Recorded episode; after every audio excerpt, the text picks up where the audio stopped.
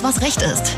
Der Rechtspodcast ohne Krawatte, Zwirbelbart und Anwaltsblabla. Aber dafür mit alltäglichen Rechtstipps, konkreten Antworten und jeder Menge Spartricks. Präsentiert von Ganze Rechtsanwälte. Herzlich willkommen zu Alles, was Recht ist, eurem Lieblingsrechtspodcast. Ich bin Martin Wiesel und bei mir wie immer die politisch korrekte Sina. Hallo Sina. Hi Martin.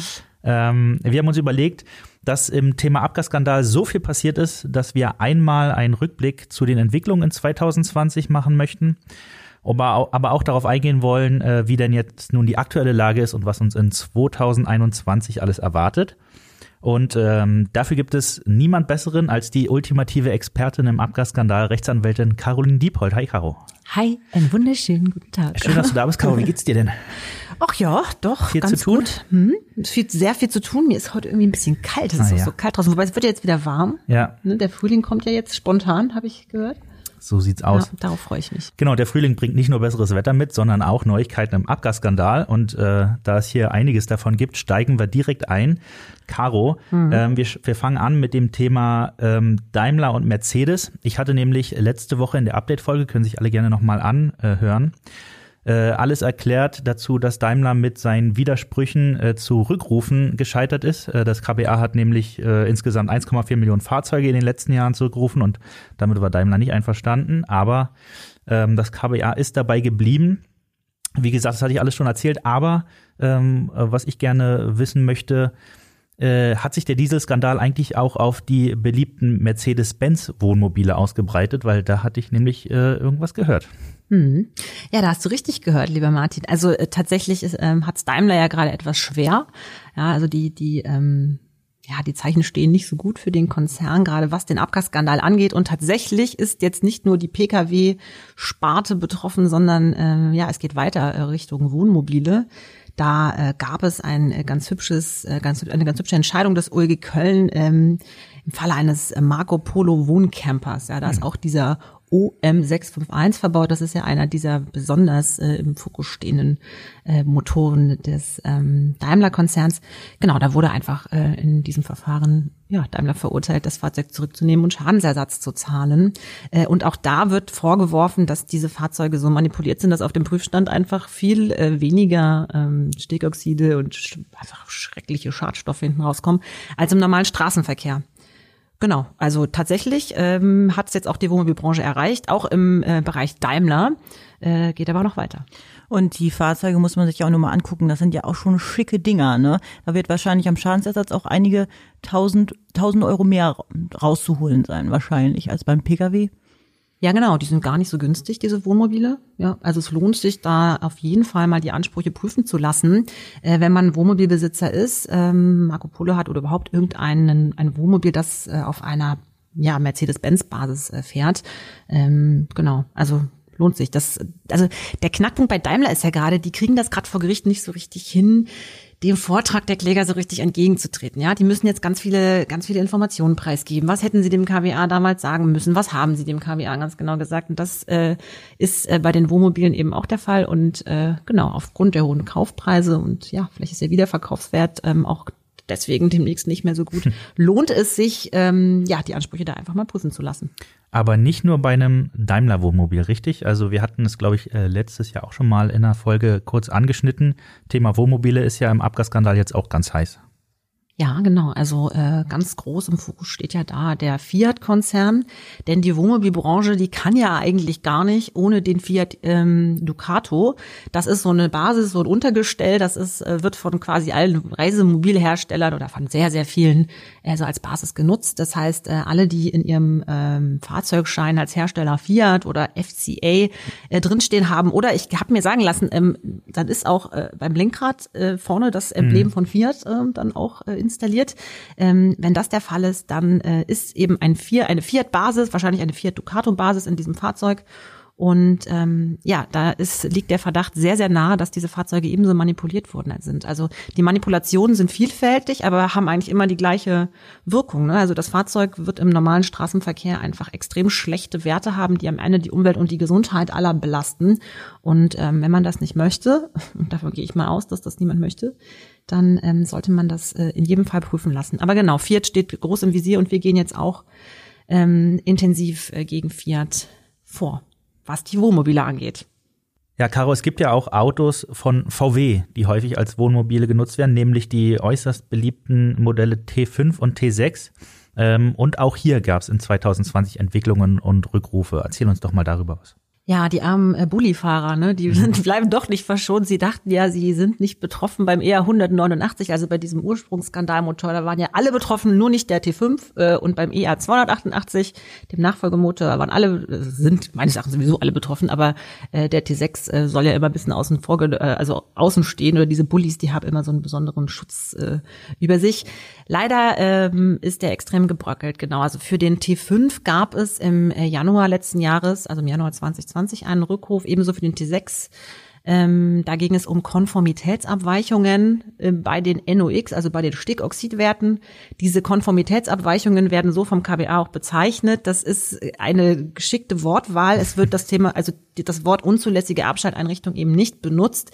Das soll es auch wohl dann nicht sein. Das ist wohl bewusst so. Ist natürlich für, äh, also aus Sicht einer, äh, also aus meiner Sicht jetzt als Anwältin im, im Dieselskandal äh, sehr, sehr fragwürdig. Und da ist, stellt sich tatsächlich die Frage, will man es einfach nur nicht nutzen, um den, um den Konzern zu schützen oder ja, oder was sind da die Hintergründe? Jedenfalls sind Konformitätsabweichungen, werden den Konformitätsabweichungen vorgeworfen beim T5. Das hat sich im Januar 2020 herausgestellt. Für den T6 gab es diese Konformitätsabweichungen auch in Form eines Rückrufs schon 2019. Mhm. Da sind auch schon die meisten Fahrzeuge in die Werkstätten gerufen worden. Ähm, genau. Interessant ist, dass in diesem, bei diesem Januar-Rückruf, wo es eigentlich nur um den T5 gehen, äh, oder wo es um den T5 geht, äh, auch teilweise T6-Fahrzeuge mit betroffen sind äh, nämlich die mit der Euronorm 5. Das dürften nicht allzu viele sein, aber die gibt es. Genau, also T5 und T6 stehen weiter im Fokus, ähm, nicht nur hinsichtlich dieser schrägen Konformitätsabweichungen, sondern ähm, es ist wirklich davon auszugehen und es gibt so konkrete Anhaltspunkte dafür, dass in diesen Fahrzeugen ebenso die Abschalteinrichtungen verbaut sind, die in den baugleichen äh, Pkw-Motoren verbaut sind. Ähm, deswegen ja. Wir da, haben eben ja. vom, vom Rückruf gesprochen, vielleicht all diejenigen, die noch keine Post erhalten haben oder vom Abgasskandal gar nicht betroffen sind. Rückruf bedeutet, man wird angeschrieben vom Autohersteller oder vom Kraftfahrtbundesamt und dann müssen die Fahrzeuge zurück in die Werkstätten. Hm. Ähm, was ich weiß, es wird natürlich auch dann mit der Stilllegung gedroht, wenn man sich dem widersetzt. Wie soll man denn allgemein, kannst du so einen allgemeinen Tipp geben nach draußen, wie man mit so einem Schreiben umgehen soll? Was hat man zu befürchten? Soll man dem nachgehen, den Software-Update? Was mhm. gibt, was sind da die groben Tipps für, von dir? Ja, da habe ich tolle Tipps. Und zwar ähm, ganz kurz einmal den Prozess nochmal dargestellt. Also das Kraftfahrtbundesamt stellt unzulässige Abstandeinrichtungen fest und ähm, es geht eine, eine, Rück, eine Rückrufanordnung gegen den Hersteller, der sagt, sagt das KBA, liebe, weiß ich nicht, VW AG, brüste bitte die und die Fahrzeuge um oder bau dafür irgendwas, bau dafür ein Update oder irgendwas, was du brauchst. Dann baut äh, der Konzern etwas, lässt das Update, also in der Regel ist es ein Software-Update, im Moment ist es, in der Regel ja, ist es meistens ein Software-Update, lässt es freigeben vom KBA und dann schreibt der Hersteller, also VW jetzt in meinem Beispielsfall, schreibt den Halter an. Und ähm, dieses Halteranschreiben ist das erste Schreiben, was man bekommt sagt VW, hallo, tut uns alles total leid, aber wir müssen jetzt mal kurz in die Werkstatt, dauert nur eine halbe Stunde, ist ja alles nicht so schlimm. Und ähm, spielt das Update mal auf. Wenn man das nicht macht, das ist tatsächlich ähm, auch zu empfehlen, es erstmal nicht zu machen, da diese Updates wohl nicht ganz folgenlos sind. Ähm, dann folgt irgendwann noch ein zweites Schreiben des Herstellers, dann folgt irgendwann ein Schreiben des Kraftfahrtbundesamts, das sagt, du wurdest doch schon aufgefordert von dem Hersteller, jetzt mach mal, jetzt mach mal. Und wenn man es immer noch nicht macht, dann gibt das KBR irgendwann die Halterdaten an die Zulassungsbehörde, dann schreibt irgendwann die Zulassungsbehörde einen an, also die örtliche, die für einen zuständig ist und droht dann irgendwann mit einer Stilllegung. Und wir sind, äh, also wir empfehlen das Update, insbesondere wenn man äh, einen Zivilprozess äh, plant, jetzt erstmal nicht aufspielen zu lassen, bis zur Stilllegungsandrohung. Also die Stilllegungsandrohung, die ist dann schon ernst zu nehmen äh, und das Fahrzeug wird dann unter Umständen stillgelegt, weil es ist ja eine offiziell angeordnete Rückruf, angeordnete Maßnahme. Ähm, das Fahrzeug wird dann stillgelegt und wenn man das nicht möchte, dann muss man es halt aufspielen lassen oder wenn der TÜV äh, gemacht werden muss oder so. Du meintest eben Probleme, Folgeschäden, wenn man das Software-Update aufspielen lässt? Ähm, was, was meinst du da jetzt genau mit? Was könnte da passieren? Ja, Oder also was hast du Updates, gehört? ja, ich habe da einiges gehört. Und zwar, also habe ich sowieso in den letzten Jahren von unseren Mandanten sehr viel gehört, ne, was nach den Updates, insbesondere bei dem, bei den VW-Fahrzeugen alles so passiert ist. Das ist Mehrverbrauch, das ist irgendwie ein Ruckeln des Motors. Dann geht ständig die Motorwarnblinkanlage, nicht Blinkanlage, also diese die Leuchtanlage, wie heißt das? Motorkontrollleuchte, so. Die geht ständig an und ähm, das Auto muss in die Werkstatt, dann ist irgendwie das Abgasrückführungssystem versottet, dann muss da irgendwas ausgetauscht werden, dann gibt es da irgendwelche Lambda-Sonnen oder also also ist vielfältig ein vielfältiges ähm, Portfolio an Folgeschäden sind da möglich. Natürlich alles abgestritten von VW, aber spannend ähm, ist, dass es bei diesem ähm, E189 bei VW jetzt ähm, im letzten Jahr ein Update nach dem Update gab. Das heißt, VW hat äh, ja für diesen E189 ein, ein Update, eine Maßnahme, also ein diesen Betrugsmotor Number One. Betrugsmotor, genau. Ein Update entwickelt, das haben ja auch fast alle jetzt mittlerweile aufspielen lassen. Äh, sonst wären die Autos auch schon stillgelegt. Ähm, und in, also beispielhaft in einem EOS-Fall hat das KBA aber trotzdem noch unzulässige Abstelleinrichtungen festgestellt und VW jetzt aufgefordert, mit einem Software-Update nach dem ersten Software-Update die mit dem Software-Update installierten weiteren Abstelleinrichtungen doch bitte wieder zu entfernen. Und jetzt hat das Ganze eine völlig neue Dimension angenommen, denn das Software-Update führt jetzt nicht mehr einfach nur zu Vollgeschehen, sondern mit dem Software-Update werden jetzt unter Umständen auch noch neue Abstelleinrichtungen aufgespielt mhm. oder eben andere nicht entfernt zusätzlich. Da sind wir ja schon elegant äh, zum Thema übergekommen. Wir sind äh, weiterhin bei VW und das, äh, der Bundesgerichtshof hatte in 2020 mal entschieden, dass Dieselfahrer, die ihr Fahrzeug nach der Ad-Hoc-Meldung, die damals äh, 2015 von VW rausgegeben wurde, äh, dass nun jetzt äh, geschummelt wurde, also jene Menschen, die ihr Fahrzeug danach gekauft haben, dass die wohl keinen Anspruch auf Schadensersatz hätten.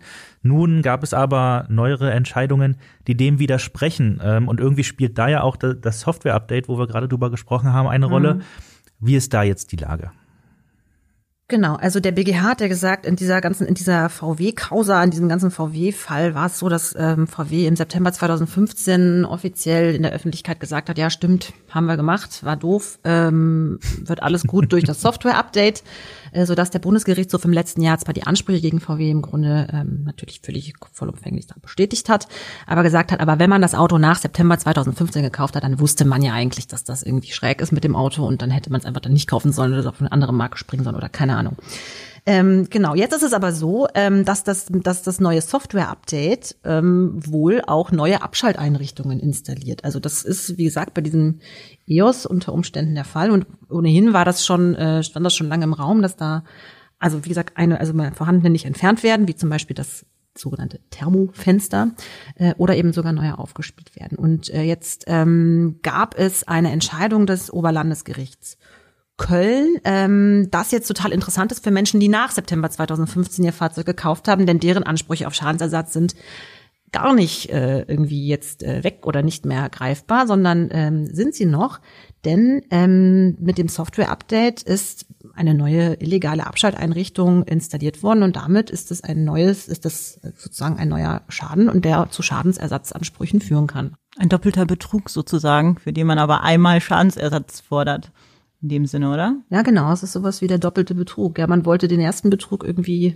wettmachen und hat es nicht besser, sondern jetzt eigentlich noch schlechter gemacht, wenn sich das jetzt durchsetzt, wovon ich ausgehe. Ja, genau. Und ähm, was hat das für Autofahrer zu bedeuten, die das äh, Update nun bereits aufgespielt haben? Also grundsätzlich hat es, ähm, also ist es egal, ob das Update aufgespielt wurde oder nicht, aber selbst wenn man es wissentlich aufgespielt hat oder es beim Kauf schon aufgespielt war, äh, ist man ja in beiden Fällen jeweils davon ausgegangen, dass damit jetzt irgendwie alles okay ist und das Auto ja. wieder in einem gesetzeskonformen Zustand ist und alles wieder gut ist. Äh, das ist aber jetzt eben nicht der Fall. Und ähm, jetzt gab es, wie gesagt, drei oberlandesgerichtliche Entscheidungen vom OLG Köln und OLG Hamm insbesondere, aber auch das OLG Bremen hat sich da ähm, in diese Richtung geäußert. Ähm, was jetzt dazu führt, also diese Entscheidung führt jetzt dazu, dass ähm, die Schadensersatzansprüche auch für Menschen mit aufgespieltem Software-Update durchaus ähm, noch eine ja, sehr interessante Frage sind, die sich diese Menschen stellen sollten. Und ja, wir würden dazu auffordern oder nicht auffordern, Gottes Willen, dazu, also ich würde anregen, ja, äh, einfach mal die, die Ansprüche prüfen zu lassen, das ähm, Auto mal äh, was die Papiere angeht, sichten zu lassen von, von uns, von, von spezialisierten Anwälten, um mal zu schauen, ähm, ob nicht doch noch ein Anspruch geltend zu machen ist, trotz Software-Update und trotz Kauf nach 2015. Und so, so ein Urteil vom äh, Oberlandesgericht hat ja auch ordentlich Wumms, ne? Also mehr als jetzt so, so ein Urteil der, der Landgerichte oder ähnliches. Das ist schon, ist schon was Großes, wenn man das so heraushört, diese drei Urteile. Kann man sich drüber freuen. Ja, da kann man sich wirklich drüber freuen, vor allem, weil sie, weil eben nochmal deutlich wird, dass da ganz andere Sachverhalte zugrunde liegen oder eigentlich, also auf den ersten Blick die gleichen wie in dem BGH-Urteil im letzten Jahr. äh, aus dem Mai, das, das besagte Abgasskandal-BGH-Urteil.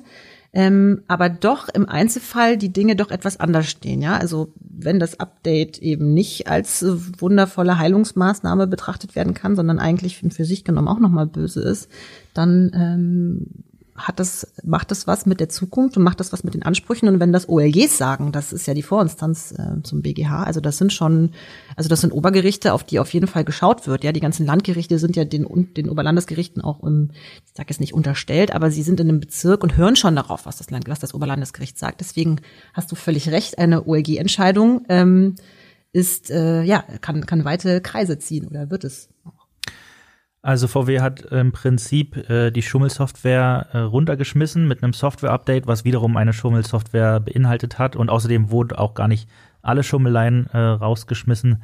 Ja, insofern, also das ist äh, ein riesengroßer Quatsch, was da schon wieder passiert ist. ja, genau. Aber wir, äh, wir, wir kümmern uns natürlich. Wir, wir kümmern uns. Quatsch. Riesengroßer Quatsch. Wir kümmern uns und ähm, ja, also und alle Menschen, die jetzt auch dachten, ach, ich kann ja eh nichts mehr machen, äh, weil auch natürlich ähm, durch die Medien hier und da irgendwelche ja, Ideen geistern, warum man das nicht mehr machen kann, weil Verjährung oder weil ich habe zu spät gekauft und das war ja alles nichts. Ähm, ist alles nicht, also auch nach 2015 gekauft und mit Software-Update und Software-Update aufgespielt. Ist jetzt erstmal ähm, nicht mehr das Problem, was es vielleicht noch vor ein paar Monaten war oder geführte. Ich will aber nochmal, weil wir ja auch den Rückblick 2020 bemühen wollten, nochmal auf dieses äh, Urteil vom Bundesgerichtshof im Mai äh, zurückkommen. Wir hatten es jetzt kurz erwähnt, aber lass uns nochmal in ganz knappen Sätzen wiederholen, was äh, dort entschieden wurde und warum das so wichtig ist. Ja, also nach irgendwie vielen Jahren ähm, Überzeugungsarbeit vor den Gerichten, in den Gerichtssälen, äh, hat sich dann irgendwann der BGH zu diesen grundsätzlichen Ansprüchen gegen ähm, einen Autohersteller, Motorhersteller äh, geäußert und hat in dem Fall, in diesem VW-Verfahren gesagt, VW hat hier die Käufer vorsätzlich sittenwidrig geschädigt. Ja. Genau, das ist ein Anspruch aus dem BGB, Paragraph 826, ähm, und die Rechtsfolge ist äh, Schadensersatz. In der Regel ist das in diesem Verfahren die Rückabwicklung. Ja, die kennen wir ja. Kaufpreis äh, kriegt man zurück, muss eine Nutzungsentschädigung für gefahrene Kilometer zahlen und gibt sein Auto ab. Ähm, und diesen Anspruch hat ähm, der BGH im Mai 2020 bestätigt. Das war natürlich ein, äh, ein wichtiger Schritt, wenngleich fast alle Land- und Landes, äh, also Landgerichte und Oberlandesgerichte ähm, bereits in diesem Sinne geurteilt haben, aber eben nicht ganz alle. Äh, jetzt sind nun alle gefolgt. Das heißt, der grundsätzliche Anspruch ist jetzt absolut klar. Jetzt geht es halt um Einzelfallkonstellationen und um Details. Ne? Jetzt, äh, also ähm, hat das Ganze so ein bisschen, ähm, ja, ich sagen, filigranere Züge angenommen. Mhm. Und äh, in diesem äh, Bundesgerichtshofsurteil ging es ja um diesen etwas älteren Motor EA 189 heißt der. Ähm, es gibt aber äh, durchaus auch Entwicklungen jetzt in 2020 und auch aktueller zu diesem Nachfolgemotor, der nennt sich EA 288. Ähm, gibt es da schon, sagen wir mal, äh, positivere Nachrichten? Ah ja, da gibt's immer positive Nachrichten. Also wenn in einem Fahrzeug eine unzulässige Abschalteinrichtung verbaut ist, die dazu führt, dass die Emissionswerte auf der Straße nicht gut sind, also nicht so wie die europäische Norm es ähm, es ist äh, vorgeben. Äh, aber auf dem Prüfstand ist alles so, wie es sein soll, damit man die, die, die, ähm, ja, die Typgenehmigung bekommt als Hersteller. Äh, dann ähm, kann man Schadensersatz fordern. Äh, und das ist sowohl beim ER 189 als auch beim ER 288 als auch bei allen anderen Dieselfahrzeugen und überhaupt Fahrzeugen der Fall. Genau, also es ist, äh, dieses Urteil ist selbstverständlich auf alle übertragbar ähm, im Grundsatz. Ähm, der Knackpunkt beim ER 288 ist die festgestellte unzulässige Abschalteinrichtung. Die haben wir beim ER 189 safe festgestellt, äh, auch zugegeben äh, von VW. Beim ER 288 ziert sich VW ja da noch ein bisschen, das äh, einzugestehen. Ähm, und deswegen haben wir da ein bisschen zu tun vor Gericht. Ähm, genau, weil wir natürlich ganz viel dazu vortragen, ganz viele Messergebnisse präsentieren, ganz viele Beweise äh, anbieten, um das eben zu beweisen, dass diese unzulässige Abstandeinrichtung oder mehrere darin verbaut sind. Äh, aber da ist VW halt nicht bereit, es äh, zuzugeben. Dennoch werden da immer mehr Verfahren gewonnen. Also ja, die Tendenz ist weiterhin positiv. Es fing im letzten Jahr an, dass sich das durchaus in eine positive Richtung entwickelt hat, die jetzt einfach äh, ja sich fortsetzt. Aber es war ja beim ER 189 wahrscheinlich damals genauso. Da haben sich ja die Gerichte anfangs auch erstmal schwer getan, um äh, VW dazu verurteilen. Genau. braucht halt immer seine Zeit. Ja, ne? das war genauso. Das meinte ich vorhin nach, nach äh, langem Kämpfen in den Gerichtssälen hatte der BGH zum ER 189 letztes Jahr entschieden. Ähm, genau, in diesem Stadium befinden wir uns jetzt sozusagen beim ER 288. Am Anfang ziehen sich äh, manche Gerichte, was heißt ziehen sich? Ich will das jetzt gar nicht irgendwie herab, äh, herabwürdigen. Ähm, ja, also es ist halt noch nicht ähm, gefestigte Rechtsprechung zum ER 288, aber an der arbeiten wir selbstverständlich.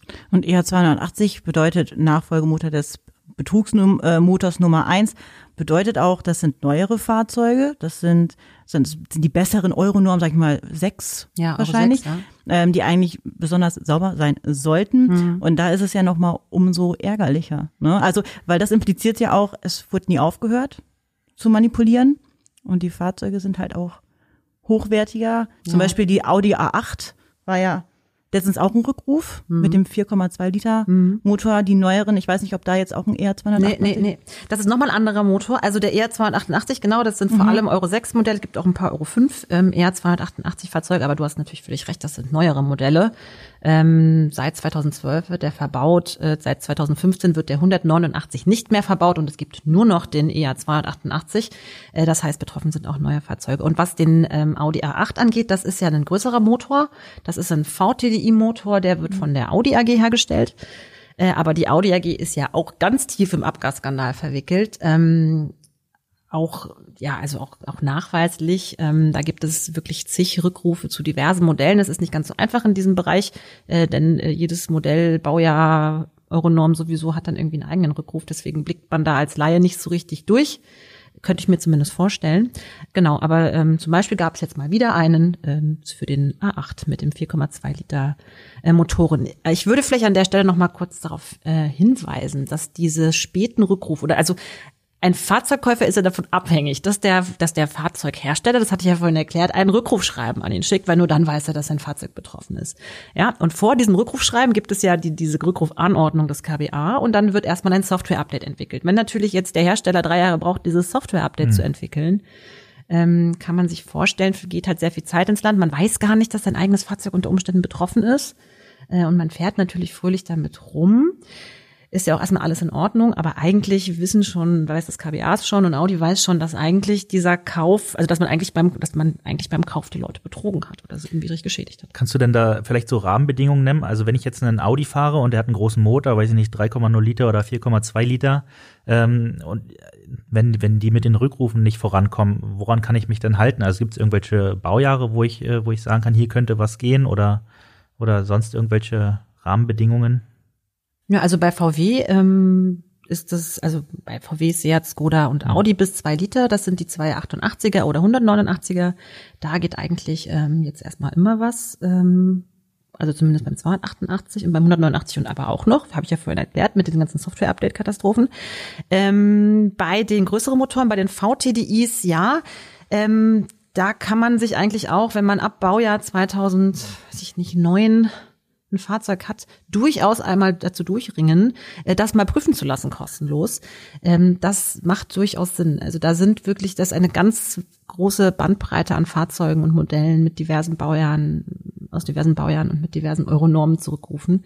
Ähm, sollte man prüfen lassen. Würde jetzt, glaube ich, den Rahmen sprengen, aber vielleicht können wir dann nochmal so eine hübsche Übersicht oder sowas machen. Gerne, wir haben auf jeden Fall äh, auch eine Übersicht auf der Internetseite. Aber apropos große Motoren, da muss man natürlich auch die Marke Porsche nennen. Ähm, wie sieht's denn da aus eigentlich? Ja, ist ja auch ein VTDI-Motor, auch von der Audi AG hergestellt. Also eigentlich ist, so, ist das sozusagen der gleiche Motor wie im A8 äh, und wie im, äh, weiß ich nicht, äh, Q7 und wie im Q5 mit 3 Liter oder 4,2 Liter. Ähm, genau, Porsche äh, ist natürlich auch weiter im Visier, schieben alles auf die Audi AG. Äh, sagen, dass die haben uns den Motor verkauft oder gegeben, die sind schuld. Ähm, in der Regel verklagen wir auch die Audi AG als Motorhersteller auch in Porsche-Fällen. Aber bei Porsche gab es jetzt zum Beispiel Ende letzten Jahres, deswegen nochmal diese seltsame Rückrufkonstellation bei diesen VTDI-Motoren. Da gibt's hier mal einen Rückruf und da mal einen Rückruf und nur für besondere Modelle. Deswegen hat man den Überblick da nicht. Aber jetzt gab's mal wieder einen. Ja, letztes Jahr im September gab's dann mal wieder einen Porsche-Rückruf. Und welche Modelle bei Porsche gibt's da so? Ähm, äh, oder Ja. sind da sind da im Auge?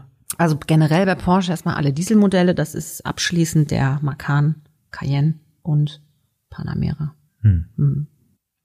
Ähm, vielleicht nochmal ganz kurz zurückgreifend nochmal, ähm, du meintest, okay, dann fahren die Fahrzeuge zwei Jahre äh, durch die Straßen, haben kein Software-Update, weil das ist noch nicht fertig entwickelt. Ähm, das ist ärgerlich, weil für Natur, Mensch ist halt gesundheitsschädlich.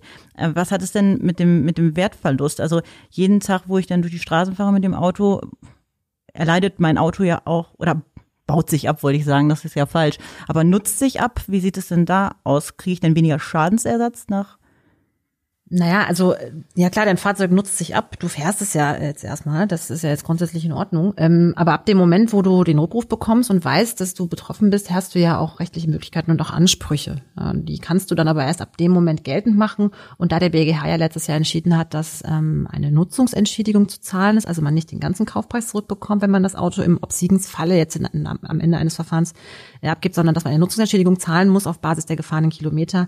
Klar hätte man sich vielleicht dann ein bisschen eingeschränkt oder so. Weiß ich nicht, ob man das mhm. so sagen könnte. Aber klar, einen Wertverlust hast du. Natürlich ist der Wertverlust noch mal extremer, wenn dieser Rückruf offiziell wird.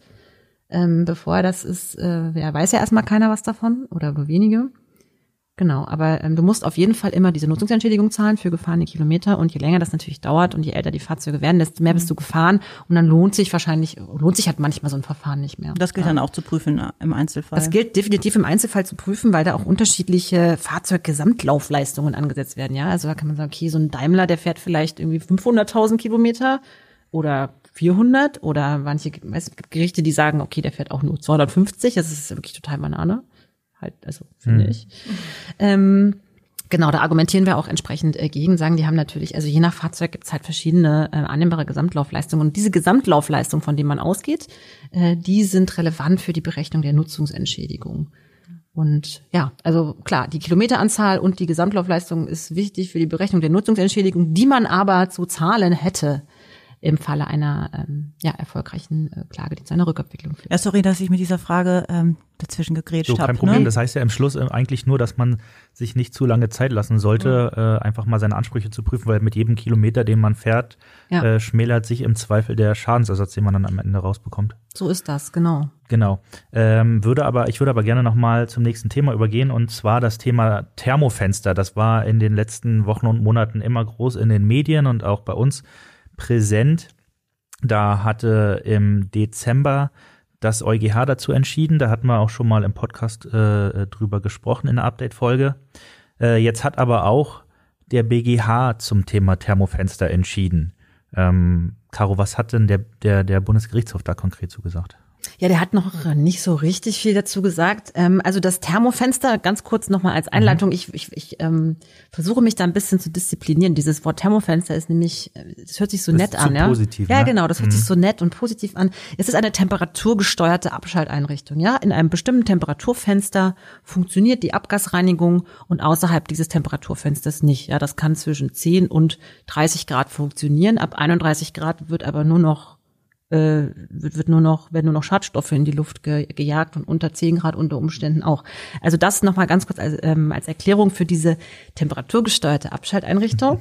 genau, die ähm, wir schon immer als, ähm, ja, als eine unzulässige Abschalteinrichtung gewertet haben, weil Motorschutzgründe, und das ist das, was die Hersteller mal angegeben haben, warum sie das Ding da einbauen in ihre Autos, ähm, gelten hier nicht. Und das hat der EuGH ähm, der im Dezember, der Europäische mhm. Gerichtshof, genau im Dezember entschieden, gesagt, ja, das stimmt. Ähm, diese temperaturgesteuerten Abschalteinrichtungen sind jetzt sind unzulässig. Also die können, da kann man auch nicht sagen, der Motorschutz ist hier, ne, also so ein, so wichtig, dass, dass man das machen darf, ähm, denn der Motorschutz ist im Gesetz so erstmal gar nicht richtig vorgesehen, sondern nur konkrete Unfallgefahr oder so.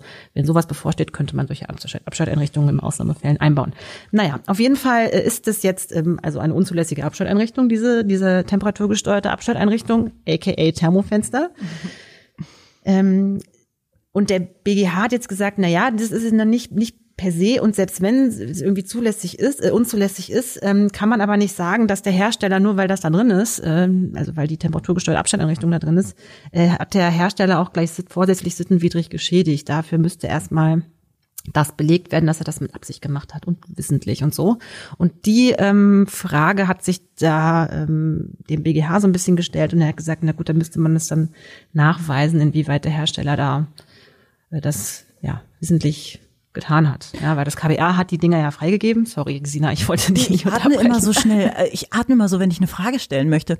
Sollte ich mal Ja. lassen. Sollte ich mal lassen. Also das KBA, das, das ist so ein bisschen das Hauptargument, hat er gesagt, ja, das ist okay, äh, so das Thermofenster. Ähm, allerdings wissen wir nicht, und das müssen die Hersteller jetzt mal darlegen, was genau sie denn dem KBA damals, als sie die Typgenehmigung für alle möglichen Modelle ähm, erreicht haben, was haben sie denn dem KBA eigentlich erzählt zu diesem Thermofenster? Und das ist jetzt so ein bisschen der Knackpunkt.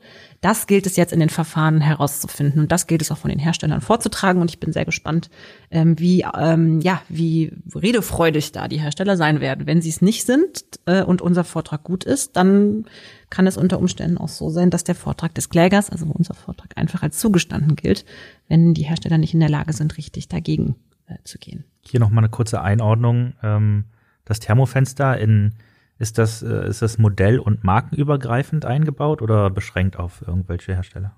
Ähm, also das Thermofenster ist ziemlich modell- und markenübergreifend äh, eingebaut. Man sagt, es ist eigentlich in nahezu allen Dieselfahrzeugen jedenfalls eingebaut. Das sind viele Fahrzeuge. Das sind nämlich ganz schön viele, genau. ja.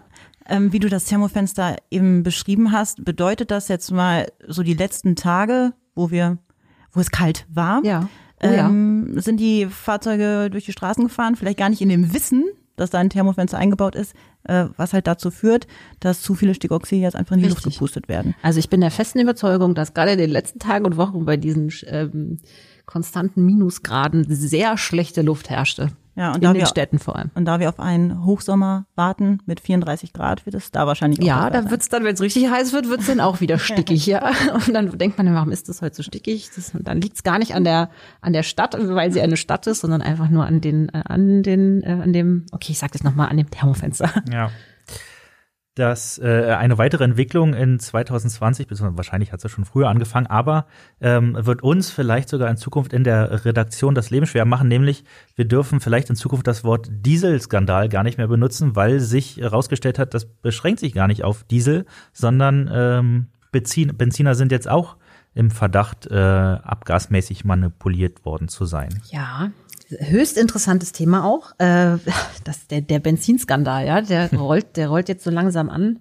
Ähm, ja, stimmt. Ähm, da gibt es mehrere Ansatzpunkte. Also ähm, einer ist auch eine unzulässige Abschalteinrichtung oder mehrere unzulässige Abschalteinrichtungen, die ähm, dazu führen, dass die äh, CO2-Werte, also ähm, ja auch Werte, die relevant sind für, für, die, für die Verbrauchsermittlung, ähm, manipuliert werden auf dem Prüfstand. Also das zum Beispiel insbesondere bei Automatikfahrzeugen und da ist der Verdacht jetzt doch schon äh, hat sich schon sehr erhärtet, äh, dass da ähm, eine Abschalteinrichtung drin ist, die diese Schalt Punkte auf dem Prüfstand, wenn die Typgenehmigung ähm, ja äh, erreicht werden soll, so organisiert, dass äh, möglichst wenig CO2 ausgestoßen wird und, ähm, und das Fahrzeug auch am Ende sehr wenig verbraucht. Im normalen Straßenverkehr aber wird das ausgeschaltet und es wird viel mehr CO2 verbrauch, ähm, ausgestoßen und es wird einfach viel mehr Sprit verbraucht. Ähm, genau, das ist der erste Ansatz, eine unzulässige Abstelleinrichtung. Das Schöne, also das Schöne, aber das, das gut daran wäre, wenn sich das nachweisen lässt oder es da auch einen Rückruf vielleicht sogar gibt, dass wir dann eigentlich in der Konstellation her ähnlich sind wie im Dieselskandal. Äh, und die andere Variante bei den Benzinern ist auch, wobei es eigentlich auch Dieselfahrzeuge betrifft, ähm, generell der Mehrverbrauch. Ja, viele, viele ähm, Autofahrer klagen ja darüber, dass sie deutlich mehr verbrauchen, als der Hersteller das beim Kauf angegeben hat. Und da gibt es aber eine relativ klare Regel schon. Also wenn der Verbrauch mehr über zehn Prozent über den Herstellerangaben liegt, dann ist es durchaus ein Mangel. Und ähm, wenn man das so für sich so festgestellt hat, dass es so ist oder glaubt, dass es so ist, äh, sollte man sich da auch ruhig ähm, professionelle Hilfe suchen. Genau, aber der Benzinskandal äh, dürfte auch unzulässige Abschalteinrichtungen zum Gegenstand haben. Wir drehen uns da die ganze Zeit im Kreis. Also die Hersteller waren sehr schlau in den letzten Jahren, was sowas alles angeht. Aber so nach und nach fliegt es auf. Und ich bin sehr gespannt, äh, wie sich das entwickelt. Da gibt es äh, tolle Gutachten, also die existieren schon. Es werden noch einige Gutachten gerade eingeholt äh, in verschiedenen Verfahren und auch in Zusammenarbeit mit verschiedenen Instituten. Ähm, genau, also da können wir gerne noch mal eine extra Sendung zu machen. Dann Oh erzähle ja. ich da gerne drüber. Das werden wir sicher machen, aber du hast es gerade schon erwähnt, da kommt einiges auf uns zu. Dann lass uns doch mal direkt den Ausblick für 2021 zum Thema Abgasskandal wagen. Ähm, da gibt's ähm, aus meiner Sicht zwei Sachen. Einmal A, was, könnt, was, was, was passiert noch so in 2021, äh, wovon wir schon wissen, dass es wahrscheinlich passieren wird, vielleicht irgendwelche äh, Entscheidungen oder äh, im, im Benzinskandal. Ähm, und die andere Sache wäre noch äh, das Thema Verjährung. Ähm, da das ist ja eigentlich jedes Jahr irgendwie Thema. Was ist denn 2021 da zu wissen? Ja, also die grundsätzliche Faustregel ist, äh, man gehe mal von einer dreijährigen Verjährungsfrist aus, weil, äh, also wenn man jetzt gegen den Hersteller in der Theorie vorgehen möchte, ähm, gilt als Anknüpfungspunkt der Erhalt dieses Rückrufschreibens, ja, von dem ich jetzt hier schon ein paar Mal erzählt habe. Also wenn man erstmalig dazu aufgefordert wird, in eine Werkstatt zu gehen, um ein Software-Update aufzuspielen. Ähm, wenn man dieses Schreiben im Jahre 2018 erhalten hat, dann sollte man in 2021 ähm, schnell sein, denn äh, alle, die im 2018 ihr Schreiben erhalten haben, ähm, ja, denen droht die Verjährung ihrer Ansprüche mit Ablauf des Jahres 2021. Und nun habe ich ja zwei Fragen auf einmal gestellt. Das war natürlich aus äh, Moderatorensicht sehr unüberlegt. Ach so, die zweite habe ich auch schon direkt vergessen. die, die erste Frage war nämlich, was erwartet uns denn in 2021 noch zum, zum Abgasskandal? Naja, also es erwarten uns auf jeden Fall noch weitere tolle Entwicklungen, was den EA 189 angeht mit dem Software-Update und Software-Update und so, was wir vorhin besprochen haben. Dann erwartet uns, wie du eben schon sagst, das Thema Benzin. Es erwartet uns definitiv das Thema Wohnmobile auf diversen äh, Ebenen. Ähm, ja, es erwarten uns auch noch Verfahren, denke ich, oder ja, größere äh, Fallgruppen ähm, für Fahrzeuge Ausländ anderer ausländischer Hersteller, zum Beispiel jetzt Subaru ähm, oder eben dieser ganze Fiat-Konzern mit Land Rover, ähm, Alfa Romeo und was alles dazugehört. Ähm, das ist definitiv in 2021 ähm, etwas, was ähm, ja was interessant äh, ist ähm, für alle, die sich die Frage stellen, ob sie da vielleicht doch mal ähm, was tun sollten oder ob sie sich nicht doch äh, betrogen fühlen von ihrem Hersteller. Genau, aber das ist das, was ich jetzt so erstmal mhm. so. Steht noch irgendwie ein spannendes Urteil an, wo, ja. wo ihr schon heiß lauft und ganz aufgeregt seid? Ja, so richtig heiß, ja. Es stehen ganz viele spannende Urteile an, ähm, über die wir dann zu gegebener Zeit berichten. Ähm, auch der BGH wird sich nochmal zu diversen Konstellationen jetzt äußern. Also wie gesagt, die Grundsatzentscheidung war im letzten Jahr zum Abgasskandal. Jetzt werden vor dem BGH nochmal verschiedenste Konstellationen entschieden, die auch dann wieder für die entsprechende Fallgruppe ähm, dann wieder relevant ist. Wir berichten da regelmäßig drüber. Ähm, genau, aber da ist definitiv nochmal ähm, mit einigen ähm, ja, Veränderungen zu rechnen. Ach, und was auch noch spannend ist natürlich in 2021 ist, wie gehen die Gerichte jetzt mit dieser temperaturgesteuerten um, um Abstelleinrichtung, also mit dem Thermofenster um. Ja, die EuGH-Entscheidung war im Dezember 2020. Äh, da warten wir jetzt ganz gespannt, ähm, ob da äh, ein Umdenken in den Gerichtssälen ähm, ja, eintreten wird. Ja. Gut, dann würde ich zusammenfassend sagen, die Erfolgschancen für äh, fast alle Dieselfahrer stehen ja ziemlich gut auf Schadensersatz. Ähm, noch die letzte Frage, gibt es denn gewisse Konstellationen, wo du eher grundsätzlich schon abraten würdest äh, von der Klage oder meinst du, überall könnte noch was drin sein?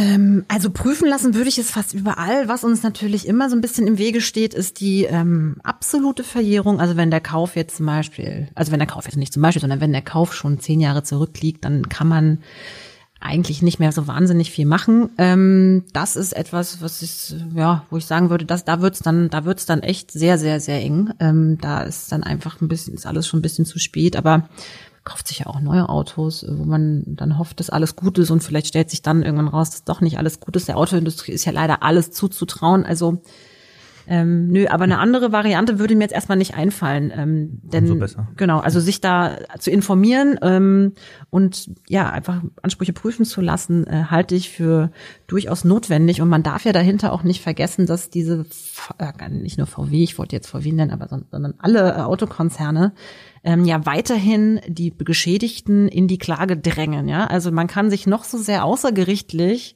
ähm, bemühen. Klar, es gibt immer wieder Fälle, wo außergerichtliche Einigungen wundervoll möglich sind. Das ist aber nicht die Masse. Ähm, und ja, die Leute sollen ähm, sich überlegen, ob sie nicht doch zu einem Anwalt gehen, denn ähm, wenn kein, ja, wo kein, wie heißt das, wo kein äh, Richter, da kein Henker ah, ja, oder andersrum. So. Ähm, genau, also ja, dieses, diese, diesen Skandal, ja, sag ich mal, wirklich auffliegen zu lassen und auch nochmal zu zeigen, wie, ja, wie unverschämt diese Autohersteller in den letzten Jahren mit ihren Kunden umgegangen sind und was sie ihnen auch jetzt noch zumuten, indem sie, indem sie sie in die Klage drängen und was sie jetzt auch den Gerichten antun, ne? indem sie die Justiz da auch so ein bisschen in Haft, in Geiselhaft nehmen, ähm, sollte ähm, auch ja, sollte auch ein Teil des Ganzen sein und wirkt auch erst dann vielleicht auf die Hersteller ein, dass sie sagen, okay, wir haben jetzt mal eine pauschale Lösung äh, oder wir, ähm, ja, wir, wir überlegen uns was, damit wir eben nicht äh, jeden Einzelnen hier in eine Klage drängen müssen. Genau, also das äh, möchte ich noch mitgeben. Ja, bleibt mir eigentlich nur zu sagen, dass äh, wir deshalb jedem empfehlen würden, mal auf gansel-rechtsanwälte.de nachzuschauen. Es geht äh, egal, ob ob ob äh, ob es ein Diesel ist oder ein Benziner oder ein Wohnwagen. In unserem kostenfreien und unverbindlichen Online-Check äh, ist es unheimlich einfach äh, rauszufinden, ob das eigene Fahrzeug betroffen ist und wie denn nun die Chancen stehen und sogar äh, wie hoch der äh, Schadensersatz ausfallen könnte. Also all das Ja. gibt's schon äh, kostenlos und vorab und dann kann man sich entscheiden, ob man weitermacht oder nicht. Insofern, das lege ich allen ans Herz. Ja. Und- Mit Rückruf und ohne Rückruf. Ich, äh, ja, also. Genau. Also es kostet, es kostet nichts, einfach mal ausprobieren.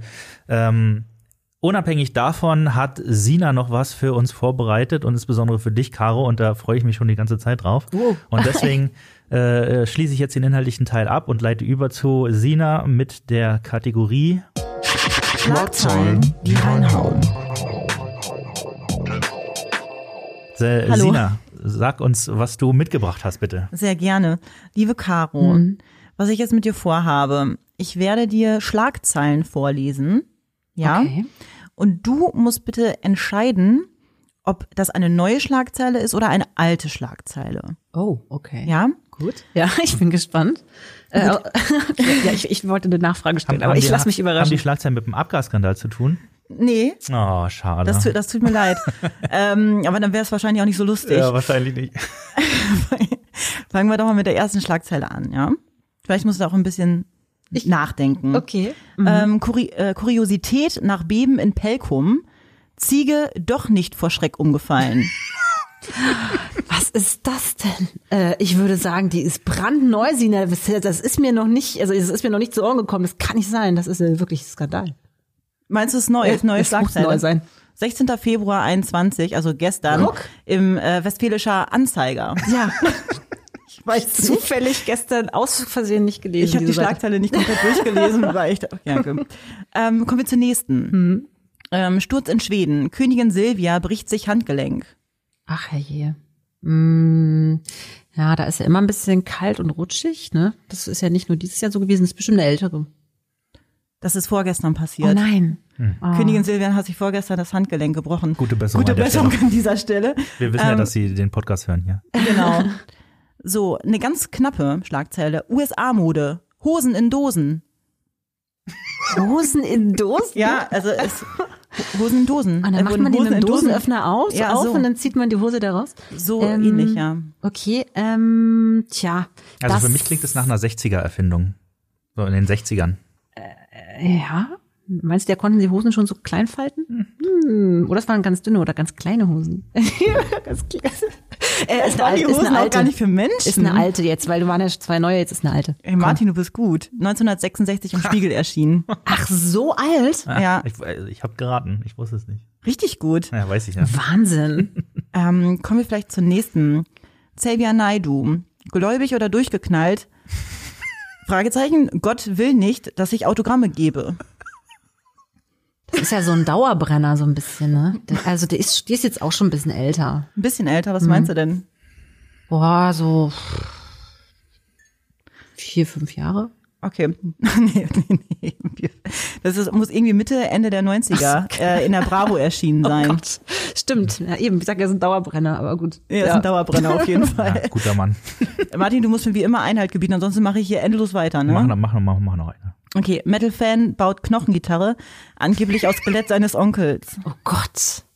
Hilfe. Ähm, okay, könnte während Corona gewesen sein, weil ihm langweilig ist. Also würde ich sagen, aus dem letzten Jahr. Nee, das ist aus diesem Jahr vorgestern Ah. erschienen in der Bild. Aber während Corona. Ja. Nächste. Gammler in Deutschland, sie nannten mich Erbse. Ähm, okay, äh, ja, sie nannten mich Erbse. Ähm, tja, das ist äh, von vor zehn Jahren. Das ist äh, September 1955 im Spiegel erschienen. Okay. ging's? Hast du Ich weiß es nicht, ich habe mir das nicht alles durchgelesen. Es geht irgendwie um Gam- Gammler, man hat einfach auf der Frontpage irgendwie Menschen mit etwas längeren Haaren gesehen. Auch Oh. männliche Ach so. Menschen. Naja. Na Okay, ich gut. finde, das ist ein guter Abschluss. Ja, findest du gut? Ja, finde ich super. Ähm, Caro, vielen Dank, dass Ja. du da warst und uns, und uns erhellt hast in allem, äh, was du uns erzählt hast. Gerne. Sina, danke für, äh, ja, das, was du eigentlich jeden Tag machst, nämlich Zeitung lesen. Das, äh, Ach so, sehr gerne. ähm, ich hoffe, allen Hörern hat's Spaß gemacht und Hörerinnen. Ähm, wir hören uns nächste Woche wieder und ähm, ja, schaut auf unserer Seite vorbei, da gibt's alles zum Abgasskandal und äh, auch unseren Newsletter, den kann ich euch wirklich sehr ans Herz legen. Und ansonsten bleibt gesund und äh, wir sehen uns. Macht's gut. Adios. Ciao. Tschüss. Alles, was Recht ist. Der Rechtspodcast von ganze Rechtsanwälte.